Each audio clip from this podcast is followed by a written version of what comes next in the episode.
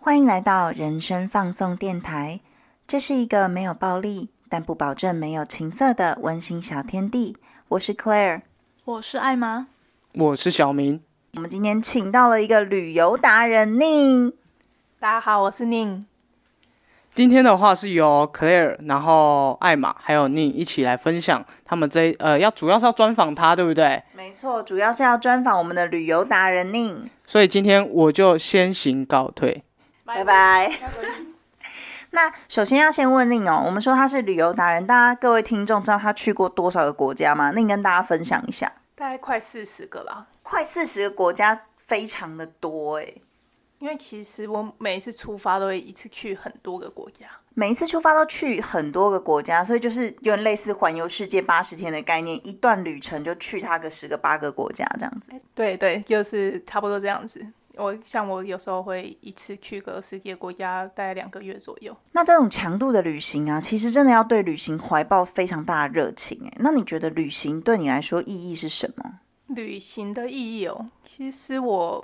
没有特别想要赋予自己旅行什么意义，不过硬要说的话，我觉得可以从中找到一些美啊和生活的连接，然后可以不停的打破自己框架。所以你几乎都是一个人旅行吗？对我主要一个人旅行比较多，当然偶尔啦，很间歇的时候会有跟朋友。所以那一个人旅行对你来说，就是你为什么会想要去做这件事情？我其实原本也没有想过要一个人旅行，只因为我一个人啊，就是比较。比较节俭持家，因为每次旅行其实最贵的就是交通费，所以你一次出去就会想要去很多个国家，可是这不是一般人可以一起。哦，我可以了解，没错。如果尤其是你要去欧洲国家的话，那个车票啊、机票，那真的是了不起哎。那我想问一下，这么多国家花最多以及最少的旅费是哪些？我觉得很难说花最多或最少的，因为其实每次出去时间和长度不一样。不过硬要说啊，像我上次我有一次的旅行大概七十五天。二十个欧洲国家，他大概花我二十万。哇，我的天哪！其实我觉得花最多的应该算是去，我用 CP 值来看的话啦，就是我觉得有一次去智利跟。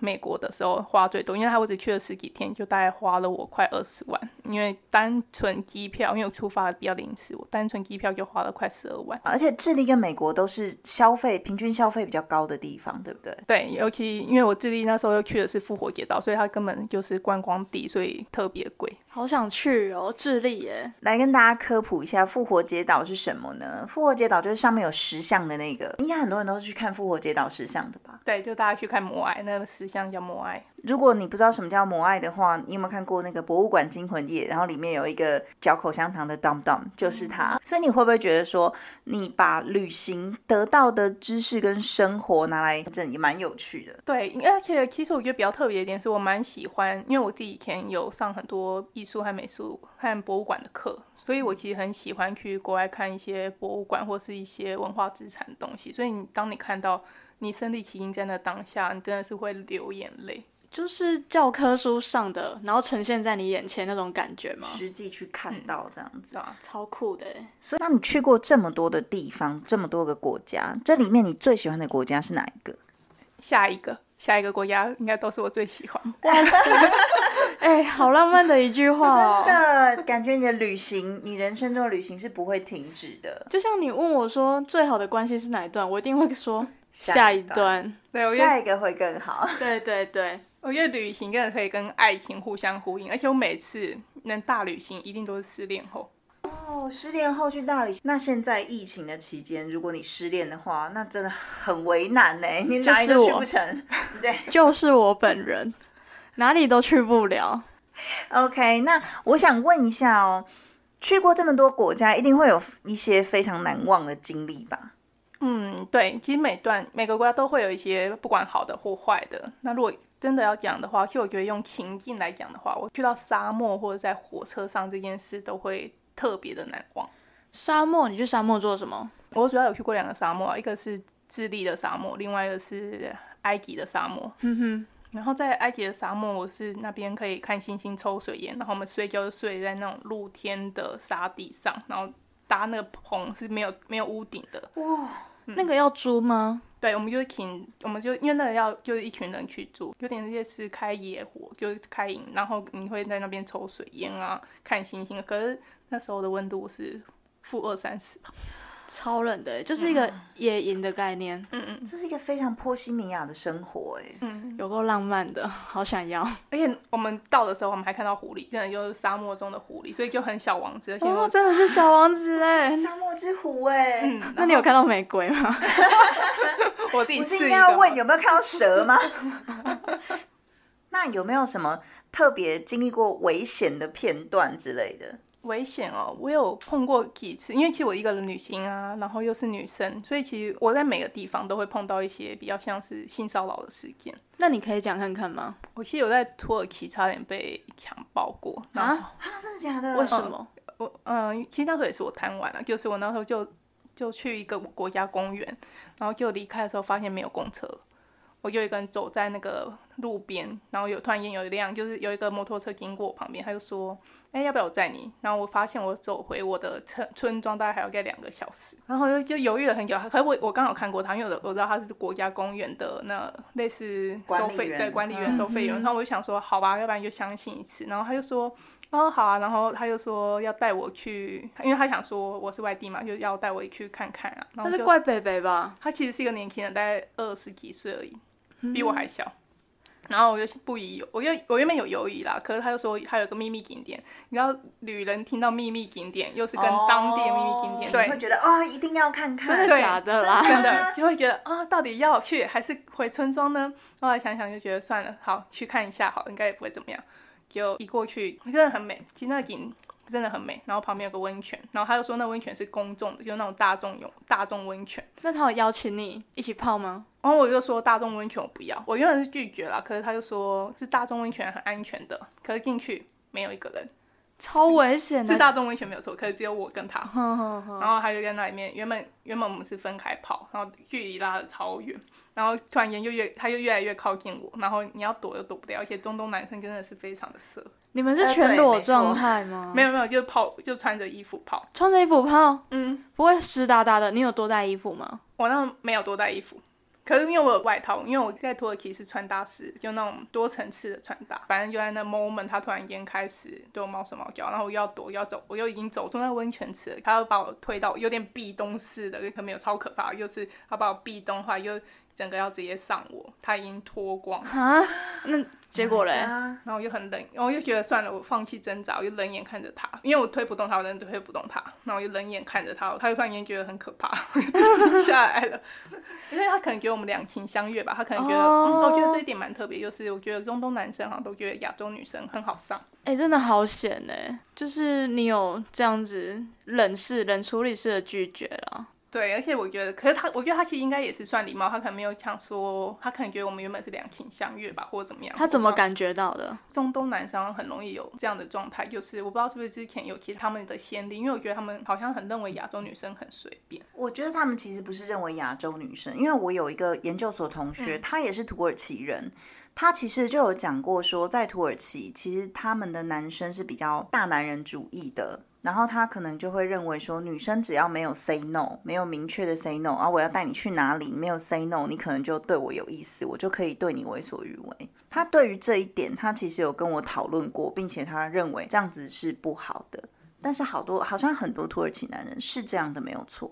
那可能就不同文化间的误会，因为其对实我觉得他们本性都不坏，而且其实当你有很明确 say no 的时候，他们会愣了一下。因为其实，在土耳其中，我其实碰过蛮多次的性骚扰，只不过那一次是真的快被扑上来。就是他们真的不会说他硬要强迫你什么，只是你必须要很明确的拒绝。你只要没有明确的拒绝，他就会觉得你也是有这个意思。但是假设你明确的拒绝，他就会往后退，他就会知道说，哎，你其实不想。嗯哼，那还有哪一段是你觉得比较难忘的，或是对，就刚刚有没有另外危险的部分？嗯，我觉得新新加坡吧，新加坡算是我蛮出乎意料外，也是类似性骚扰啦哎、。新加坡我觉得超安全的哎，新加坡安全对啊，我以为新加坡是一个超级法治国家，哎，对我也是，所以我那时候在新加坡太放松了，真的是完全的放松。就是在我我那时候住小印度区，然后晚我晚上要去搭飞机要回台湾的时候，结果被一个酒醉的人盯上，他在我的 hostel，他直接进到我的 hostel，问我说：“哎、你住哪间房啊？我怎么之前没看过你啊？”那我就觉得这个人怪怪的，我要逃，我就想说，那不然我先去机场好了。他就跟上来，然后我觉得不对劲，我就拦，刚刚拦了一台计程车要上车的时候，他从后面抓住我背包，把我从计程车拉出来。他要干嘛？抢劫吗？他就，我觉得他其实就是想把你留下来把我？留下来，然后想跟我做一些事情吧，我觉得。然后计程车司机还以为我们是情侣吵架，然后我就跟我就很不爽的怒摔了他，我说我就请他离开，不然我要报警。嗯，跟他算什么更小灯熊 key 是不是？就把我推去撞计程车。计程车司机当时没有出来帮你吗？他可能就觉得，我觉得他可能很怕，因为计程车司机是一个华人，然后那个哦，嗯跟着我的那个人是一个印度人，比较大嗯对，只一比较大点只一点。他对他我看他还蛮想逃跑的。哎、新加坡真的让我很意外哎，因为我很多年前我也是自己一个人去过新加坡，然后那时候我一下飞机，刚好同行的那一台飞机有一个台湾人跟马来西亚人，于是我们三个就在那里一起玩了一个礼拜哎，好棒的故事哦。，对我们就是临时成型的旅伴。很像桃太郎有没有？就是后面可能 一起带着旅伴。更夸张的是，后来回来的时候，我去逛士林夜市，我居然在士林夜市的某一个 Seven 遇到那个台湾人。哦天哪，好巧那缘分，你们有没有在一起？没有，没有在一起。但是我就是觉得新加坡真的很安全哎。对，我也原本也以为新加坡还蛮安全的，因为相较于我其他国家的经验，像我之前我去过几个中东国家，像斯里兰卡、埃及啊，或者是以色列、巴勒斯坦，都是会有那种所谓，像我刚我一离我一到斯里兰卡没多久，反正那天我刚好要去埃及，就是我离开斯里兰卡的时候。刚好发生去前年吧，发生一个斯里兰卡大爆炸，不知道大家有没有印象？然后全部的人你在现场？我刚好搭飞机离开前离开前几天，哦离开前一刻，然后就发生大爆炸。哎，那你刚刚说到巴勒斯坦嘛？那我想问，就是你在巴勒斯坦的时候，是不是在打仗？因为那时候你在那边，你有传讯息给我说，哎、外面在打仗，哎，怎么办？我那时候很傻眼，想说，哦，怎么办？问我，就那时候，因为大家都知道以巴这件事情是一个比较敏感的地带，然后我那时候有点贪心，就是我其实以色列原本不在我的行程里，可是我为了一个小小的原因我去了以色列，什么原因？不是感情啊，是我为了实现我们老师一个梦想，就是我们老师是一个教徒，他是一个教徒哦然后朝圣。，对，然后那时候其实原本去完埃及，我是要往另外一个方向走，我想要走三毛的一个撒哈拉的路线。那然后我们老师对，然后那个我们老师就说：“哎、你在埃及耶，这样离以色列很近哎。”我想想说：“哎、对耶，好近哦。”然后我说：“好，要不然我去以色列帮你，因为他要我做一件事情，什么事？去耶路撒冷吗？对，去耶路撒冷，他要走耶稣死前的十四路。嗯就是有个苦路路十四站，对对。可我不是教徒，我就觉得那很困惑，而且我会觉得以色列那么小，应该去一下就好了。我原本想说抓了三天去，反正我后来在以色列发生太多离奇的事件，我在那边被困了两个礼拜。哎，我的妈呀！你发生哪些事？除了外面正在打仗 以外，没有，因为以色列有个很特殊的日子叫安息日，哦，安息日。对，然后那时候下一下一个礼拜又碰到复活节，所以以色列真的是整个全国都停摆，因为安息日是连火车去机场的火车都不会开这件事，他们就真的要所有的交通都停摆，捷运也不会开，什么都不会开。嗯哼哼，所以我那时候又我那时候没有做功课，所以我第一天到就是安息日。我想要问一个问题哦，嗯因为据我所知，以色列其实不是只有基督徒，有嗯也有很多伊斯兰教徒。那伊斯兰教徒也会配合安息日吗？因为我记得安息日是基督教的节日，哎，对，呃，基本上，呃，阿拉伯人他们就是信有那个伊斯兰，他们就不会配合，所以其实你到时候唯一的方法就是透过阿拉伯人，可是那费用真的是翻一两百倍嘛，有到一两百倍吗？一两百倍。但，我夸张了，因为其实我记得我去我做十七块谢克尔吧，等反正等，那个台币跟谢克尔是嗯，我有点忘记那个比值，因为有点久，可是没关系，我们主要是想要听那个倍数。大概我记得后来花到，因为你就要变成包车去机场，都花到几百块的谢克尔。哦，那真的有十倍耶，嗯那真的有十倍，那真的是很当下会不知道怎么办呢？嗯，而且以色列啊，麦当劳他们一个餐就是一个麦大麦克餐那一种东西啊，他们一个餐大概就四五百块台币。好贵 Oh 哦 my god！嗯，所以其实我觉得在以色列，他们唯一便宜的交通，可偏偏刚好安息日就所有的交通都没有，你就只能被阿拉伯人坑。我还蛮想要知道，就是以色列跟巴勒斯坦在战争的那一段。就其实如果大家有关心以巴的话，其实你会发现，你会知道，其实他们就连到现在都还有，他们其实常常大概过几天就会丢个炸弹啊，飞来飞去的啊。然后其实我那时候在耶路撒冷，我来来回回在耶路撒冷待两三次，因为我后来有去约旦，然后从耶路撒冷的关卡有我有出入过，所以我回来耶路撒冷来回几次，所以那时候就会常常听过一两天就会知道，哦，我们旁边刚好有爆炸这件事情。嗯 Oh my god！对，而且嗯，你不会很害怕吗？我一开始去的时候没有想那么多，然后当你到那个地方的时候，你发现哦，真的是蛮可怕。外面就在打仗哎、其实他也没有到打仗，他们就只是丢丢飞弹。就像是以前我们台湾跟大陆，我们那边单打双不打，就几颗飞弹啊炸过来，然后飞弹里面都是宣传单之类的。好像没有，好像也算是蛮真枪实弹。而且我那时候去以色列超好笑，我有有一次坐公车，就坐大众巴士，一把枪就突然间吐到我的口袋里。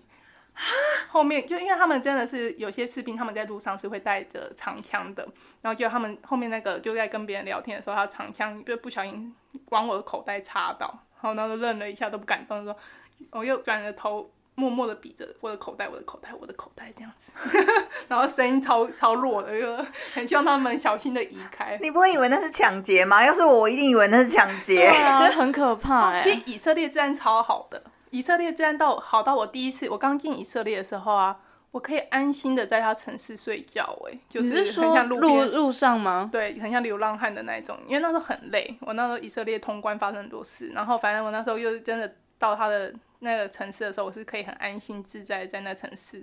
哎、你真的是旅行家哎、因为背包这么多，还不找住的地方，随意住路上，很危险哎、其实蛮有趣的是，因为其实我通常是到了那个城市才开始找住宿的地方，所以我都有可能都是当天才知道，或者前一天晚上才决定我要住哪。我觉得你其实也是蛮妙的，因为老实说，我们一个详尽规划的行程都会发生意外。你居然可以就当天到那个国家、那个城市，再来找住的地方，这样你会有很多露宿街头的经验吧？有，我其实蛮多的，我就是睡太多地方，所以就越来越大胆。他连 他连沙漠都睡过对，我都躺在沙漠，只只有旁边有个帐篷而已。其实，嗯，睡在街头真的没什么，至少我，嗯，还有可能还有屋顶。你很适合流浪哎、你真的很适合流浪，真的太厉害了。可能大家现在没看我样子，可能像个流浪汉之类的。那我想问，旅行的时候啊，最有挑战性的是什么地方？嗯，我觉得语言和一个人的交通的时候，语言吗？那不是英文都会通吗？哦、no no no no no no no no，语言我很有感。你说，例如去日本，你跟他讲英文，他不理你这样，或者是法国，我在日本的时候，就是因为我知道我不太会讲日文，我日文不太好，然后我还特别招了一台上面贴着 English is OK 的标签的计程车，但是那个司机根本就听不懂我在讲什么，我也听不懂他在讲什么。那时候没有翻译机嘛，就是有快译通啊，那年代。我们没有带快译通，但是就是用手机翻译。但在国外，你就是要吃他们的那个网路，如果你身上没有 WiFi，那就完蛋。那你语言有碰过就是比较艰难的情况吗？我觉得美国鸭都对我很艰难，因为其实我英文真的很不好。那你都怎么比？就是比手画脚？我其实就会学几个招呼语，就是像是开头的谢谢啊，或请问啊，请问哪里啊，反正我有时我有时候会学当地的几个招呼语，怎么打招呼啊，怎么说怎么说谢谢就好。这样就可以通行全部国家了。啊，我基本上目前靠这样还没有吃太大的亏啦。哎，我觉得这是一种天分呢。老实说，因为我当时去泰国跟去巴厘岛，就是那种东南亚国家，他们的英文都不是太好。那我真的会寸步难行，连饭都买不到。哎，还好我当时身边都是有朋友或是有另一半。我那另一半他英文也不好，但他就怎么讲？比手画脚，他就是比手画脚，我自己都搞不清楚他在比什么。但是他跟老板，哎，居然就通了，然后老板就知道他要买饭，然后就卖给他了。嗯可是我蛮有经验的，尤其像我在斯里兰卡的时候，那真的英文不通，连我连他的看板都看不懂，就、我想问，嗯斯里兰卡的语言是什么？其实就应该算斯里兰卡语吧。我记得它的文字蛮特别，他们文字蛮可爱，因为他们以前的文字是写在树叶上。就如果你们去查斯里兰卡的文字，它会有很多圆圆圈圈弧形的字体在。因为你如果写在树叶上，你会磕，我有就他们不能写直线，因为这样会比较容易划掉。我有印象，我有印象。对，所以我然后所以斯里兰卡，就算你想讲东西，或者你想说，因为其他国家有些你可能我语言文字还看得懂，可是斯里兰卡实在太像画符，你根本看不懂。所以我，那时候真的在斯里兰卡算是有点小吃亏，可是因为他们人真的蛮好，因为斯里兰卡是佛教国家，所以他们人蛮好的。没错，没错，我有耳闻斯里兰卡是一个对外国人其实非常友善的国家，即便他根本就不知道你在讲什么。对，我就我常常在我在斯里兰卡碰到蛮多可爱的人，然后他们常常会给我一些就是莫名的帮助，就可能不是你要的帮助，可是他们会莫名以为你要这个帮助，然后会被引导到很多地方去。嗯，那我想问，就是你有跟我说过摩西分红海那一段吗？你可以讲一下吗？这个跟刚刚的以色列、埃及有点小关系啦，就是。我那时候原本在埃及嘛，然后老师要我去去看一下耶耶路撒冷的苦路十字站，那我就想说，好，我我已经在埃及首都，然后在开罗，我想说怎么快，怎么样最快去以色列，然后后来发现陆路最快，所以我后来就是走了红海，沿着红海走，然后因为我会随时跟大家汇报的情况，我朋友说，哇，你根根本就摩西出埃及记，对啊，就是完整的那个路线呢，而且那时候很可怕，是那时候还有 IS。就是那我前年去的时候，IS 还没被灭族，所以那之后我在通就在很多边关的时候，IS 是在那边有火药的，所以其实那时候通安检都真的超严格的，就是你会不管你坐公车坐大巴到一半的时候，你就被叫下来，然后他们真的是把你包包打开来看，然后都用枪比来比去，挥来挥去的，哎，超可怕的啦。然后中间我就我跟我同车就有一个被遗失。遗失就被留下来，他就被留在一个大漠之中，旁边都荒无人烟，就这样丢包丢下来。嗯，我觉得蛮特别的文化。然后在那一次的出埃及记的路上是发生蛮多有趣的事。对，你说出埃及记真的很贴切，而且红海真的很美，我蛮推荐大家去那一段，因为那边有个好像叫达哈巴吧，什么 D A H A B 的，然后那边是其实是潜水圣地。我那时候第一次就是。哦，我大概懂什么叫做波西米亚式的浪漫，就是在那边，因为我觉得哇，在那边真的是可以沉浸在那里。然后我跟那边就写了一堆很 gay 白的诗之类的，这样很棒啊，感觉是一个吟游诗人的感觉。哎，那我想问，就是你去了那么多地方啊，那有没有什么最特别的食物？食物哦。其实我觉得每班每个地方都有很多特别事物，不过我觉得最震撼应该是我第一次，就我其实第一次去两个多月大旅行是在大陆，那时候大概二零一零那时候，然后我那时候就想说，好吧，因为不知道买什么，就先去大卖场看一看。嗯，哇，我真的没有看过，就是摆满了一堆的炸兔头。真的是炸兔头，远远看还以为是鸡块之类的，好可怕！我还很靠近，想说哇，这什么神奇的食物？一看过去，看一堆兔头，哎。那你有没有在大卖场的大喊说，怎么可以吃兔兔？我我后来有好像有 po 文说怎么可以吃兔兔，可是旁边更可怕，所以就旁边就是兔兔跑兔头丸一定会有兔身嘛，就是一堆一叠的 兔身，没有头的。我想说哇。料理过的吗？还是生的？就是炸过的，你就看到一堆，就原本以为它是鸡腿之类的东西，就一靠近，哇，真的是惊为天人。反正从此以后就觉得好像没有什么事难不倒我。你这样说也是啊。那还有吗？还有什么特别的食物？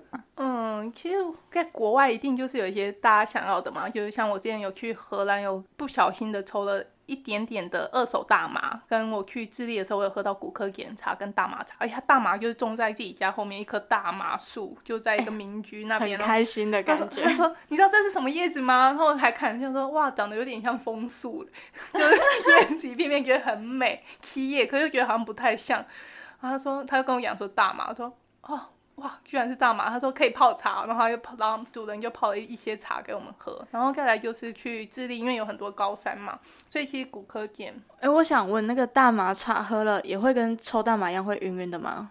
其实没有哎，大麻茶喝起来就是很茶，很清爽，就是你好像应该喝一个老人茶的感觉。来这边跟大家科普一下哦，大麻你只有把它拿来晒干，当成烟抽的时候才会飘飘然。因为大麻其实本身它是一种药物，然后它其实是一个中药，所以你当它你只是把它叶子晒干拿来泡水喝的时候是没有燃烧的那一个效果的。哦，是这样。大麻的种子炒过了之后，也是可以拿来做饼干的哦。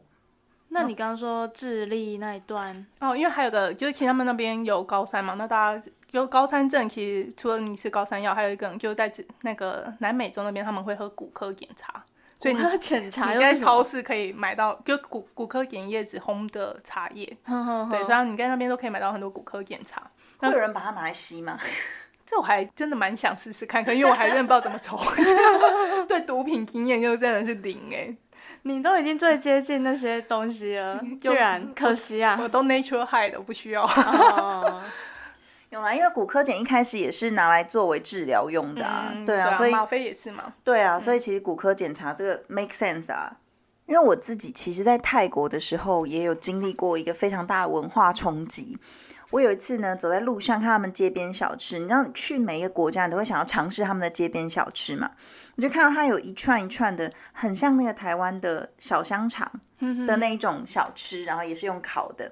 我想说，哇，小香肠哎，买来吃吃看，然后就买了。吃下去之后，我真的愣住。是什么？我直到现在都还不知道它是什么，我只知道它是一种谷类的东西，它里面绝对不含肉，有点像是粘稠大概八百倍的糯米肠，吃起来有点酸酸的。好难想象哦。没吃过哎，是什么？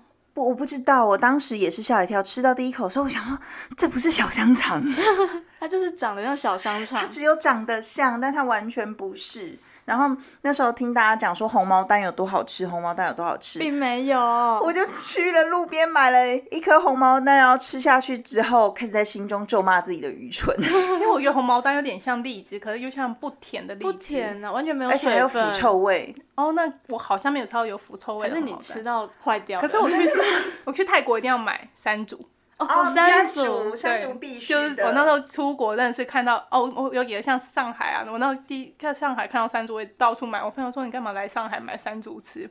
因为台湾超贵的啊。对，而没有台湾那时候还没有，因为前几年台湾连山竹都还没有。进口。嗯，对，然后我之前你刚刚讲肠嘛，我之前有在英国吃到那个 black pudding，你知道吗？啊，Black Pudding，血肠 对，然后我那时候就想说，哇，好酷啊！他他在我好像在苏格兰吃的吧，然后反正他就写 Huggy 还是什么之类的，H A G G I E 之类的东西。我想说，哇，好棒哦！终于，我以为想象中应该跟我的香肠一样，道地的 English food。跟着我在吃那一条，因为东西很贵，它那一条超贵的，我有点忘记价格，可我记得几百块台币要，就一小段，所以我那时候买了以后又觉得实在太难吃，那一入口那腥味实在重到一个，我可能分了大概四天配个饭吃这样子。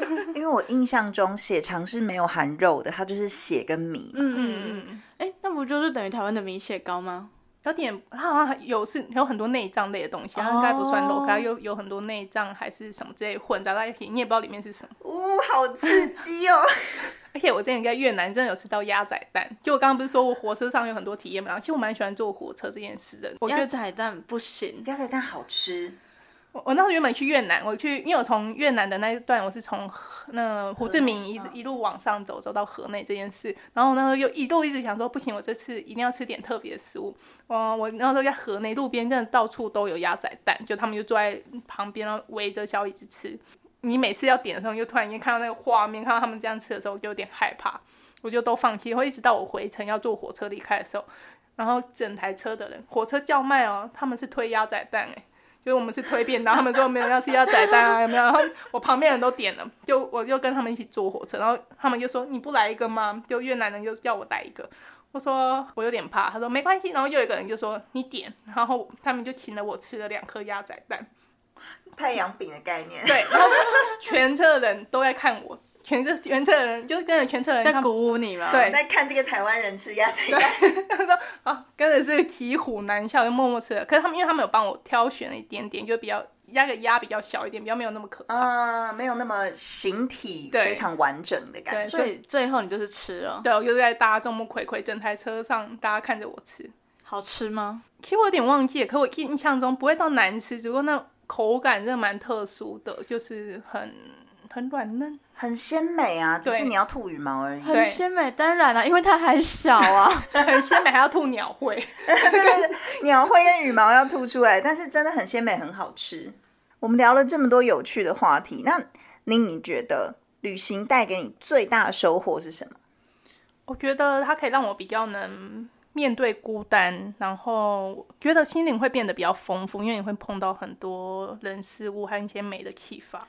因为你大部分都是一个人出去嘛，对，然后你会觉得你会更加珍惜和每一次跟每个人相遇，因为你可能碰到这个人，你可能永远就都不会再碰到了。一个一期一会的概念。对对，就我会你会真的很，不管是在对外面，或是当你回到自己的故乡的时候，你都会很珍惜你跟每个人相会的时候，然后你会觉得心动都是有可能的。世界会被打开的很大。嗯嗯，对对，我记得之前我在泰国的时候遇到两个挪威大叔，在我的那个 resort 里面，他们也在花园，我们也在花园，他们就问我们哪里来的，我就说我们是台湾人，然后挪威大叔就开始跟我们聊起天来，他们就问我们说对挪威的印象，当时我们是三个朋友，其中一个朋友就说鲑鱼。因为挪威就是产鲑鱼嘛，我就回答他说，我对挪威其实真的没什么印象，我只记得挪威兄弟那首歌。What does the fox say？我就当场唱那 What does the fox say 给他们听，然后他们就大笑，然后就回我说，我们也不知道狐狸到底要说什么。我觉得音乐其实可以打破很多国家的疆界，像我之前在土耳其那次啊，就是我那时候就那个有一个朋友也是骑车骑摩托车载我，他又载我去看到其他景点，然后我那时候我不自觉的在车上面，在他的摩托车后座唱的是。你知道什么歌吗？超老派的，你知道什么？张三的歌哦，他会哦，没有他不会，可是我就唱了，他就觉得这首歌很好听，然后又开始一句句点，很尽量的翻译那个台词给他听。然后我之前也在越南下龙湾的时候，然后我们那时候有在船上过夜，然后有一个好像加拿大来的黑人女孩，然后她也放他的音乐给我听，就是他就一边画着他画，然后我们俩因为你在下龙湾的船上其实没什么事做，你就会发呆放空在那边。享受个享受海洋生活这样子，其实我觉得很多时候旅行都在放空哎，我觉得放空刚好就是很适合沉淀自己，让你去好好跟世界啊，跟那些当下的景色去做连接，然后你可以得到一些新的东西，所以就慢慢的会把自己的世界打开，然后更会跟自己相处。对，没错，我是这样觉得。宁在解封之后，这次疫情解封之后想去的地方，你还有什么想去的地方吗？给我们前三名。哇，我第一名古巴纽约哦，因为我一直蛮想去古巴，然后我也很怕它很快就是会，因为它之前才刚解封嘛，就我们去年想去古巴，可是因为后来疫情的关系，然后我现在就是很想去古巴跟纽约，那再来就是俄罗斯，然后最后一个是西班牙、葡萄牙。想去古巴是因为想要去。抽个雪茄吗？可能还要唱个马希多跳个舞之类的。因为我觉得古巴应该是最美，然后再加上我，我不是有说过，其实我很喜欢切格瓦拉。那我其实最想、最喜欢的国家跟启发我的国家都是那部电影，革那个摩托车前夕的革哎革命前夕的摩托车日记，自由古巴。对，然后他就讲切格瓦拉的故事，所以我对南美洲跟古巴一直都从高中就有个向往。嗯，对，所以我最想去应该就这三个地方。那纽约嘞？纽约其实是因为第二，纽约本来就应该是一个可以去看一下的城市。那我那时候去美国是去美西那边，德州那边。那我一直很想去纽约，再加上我四大博物馆应该就差纽约哦，还有那个俄罗斯啊，俄罗斯也会被拍，也是因为它的那那个东宫那边。哦，了解。我觉得其实会去看博物馆的人真的很少。身为一个博物馆从业人员，我由衷感谢你，真的。那最后一个问题哦，假设你今天要推荐一个第一次当背包客的朋友出国，你会推荐哪一个国家？我会推荐斯里兰卡跟土耳其。斯里兰卡跟土耳其，为什么呢？嗯，我觉得第一个是因为它都是背包客嘛，你都要穷游。那第一个，我觉得斯斯里兰卡和土耳其都是一个蛮友善的国家，然后物价也相对便宜，然后我觉得文化体验对。出国这件事是蛮重要的，我觉得斯里兰卡和土耳其刚好都是跟我们也是比较不同的文化，然后又可以看到同时看到很多东西。但你刚才说了一个在土耳其差点被强暴的故事，我觉得女生还是不管在哪个国家都会有危险啦，然后警觉性对，所以不管去哪个国家，女生都是要不要安要担心一下这个问题。它不是只有土耳其而已，其实每个国家都会遇到。没错啊，因为我之前在巴厘岛也是，我之前在巴厘岛，我还是团体旅行哦，是跟就是跟我当时女朋友的公司，然后一起去，我们在坐那个溯溪的船的时候。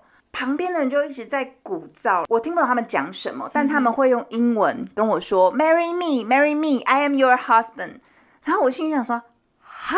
可是旁边这人是我女朋友，他们大家就会争争着说 “me, me, me, me, I'm her husband”。这样，然后就是每一个男生就会一直过来，又要牵你的手啊，然后要把你带走什么之类的。我真的觉得好恐怖。还好我是团体旅行。哎、我真的觉得女生自己出门要小心哎、因为不只是你刚刚讲的那个，甚至其他随便一个，可能日本啊之类的国家都会有这种男生啊。那就是大家旅行出门在外，女生还是要特别注意自己的安全。但是当你在顾及了你自己的安全之后啊，你可以看到非常多不同的风景，真的非常推荐一个人去旅行。好，那我觉得，嗯，一个人旅行真的可以得到很多超乎你想象的东西，然后真的就是不要害怕，你买了机票就可以了，就出发，全世界都会帮助你。哎、说的真好哎、你就是买了一张机票，你就去了，去到那边，你也什么都不用想太多，就去玩吧。嗯，对，因为你看到你当你买机票，你就会想办法去解去解决所有你面对的问题。你到那个当下，你就会自己好好解决了。好，那最后做个结语，就是不管到哪里，可能台湾也行吧，自己一个人去旅行，真的要注意安全。OK，我们今天非常谢谢我们旅游达人宁的分享，那我们下次见喽，拜拜，拜拜拜拜。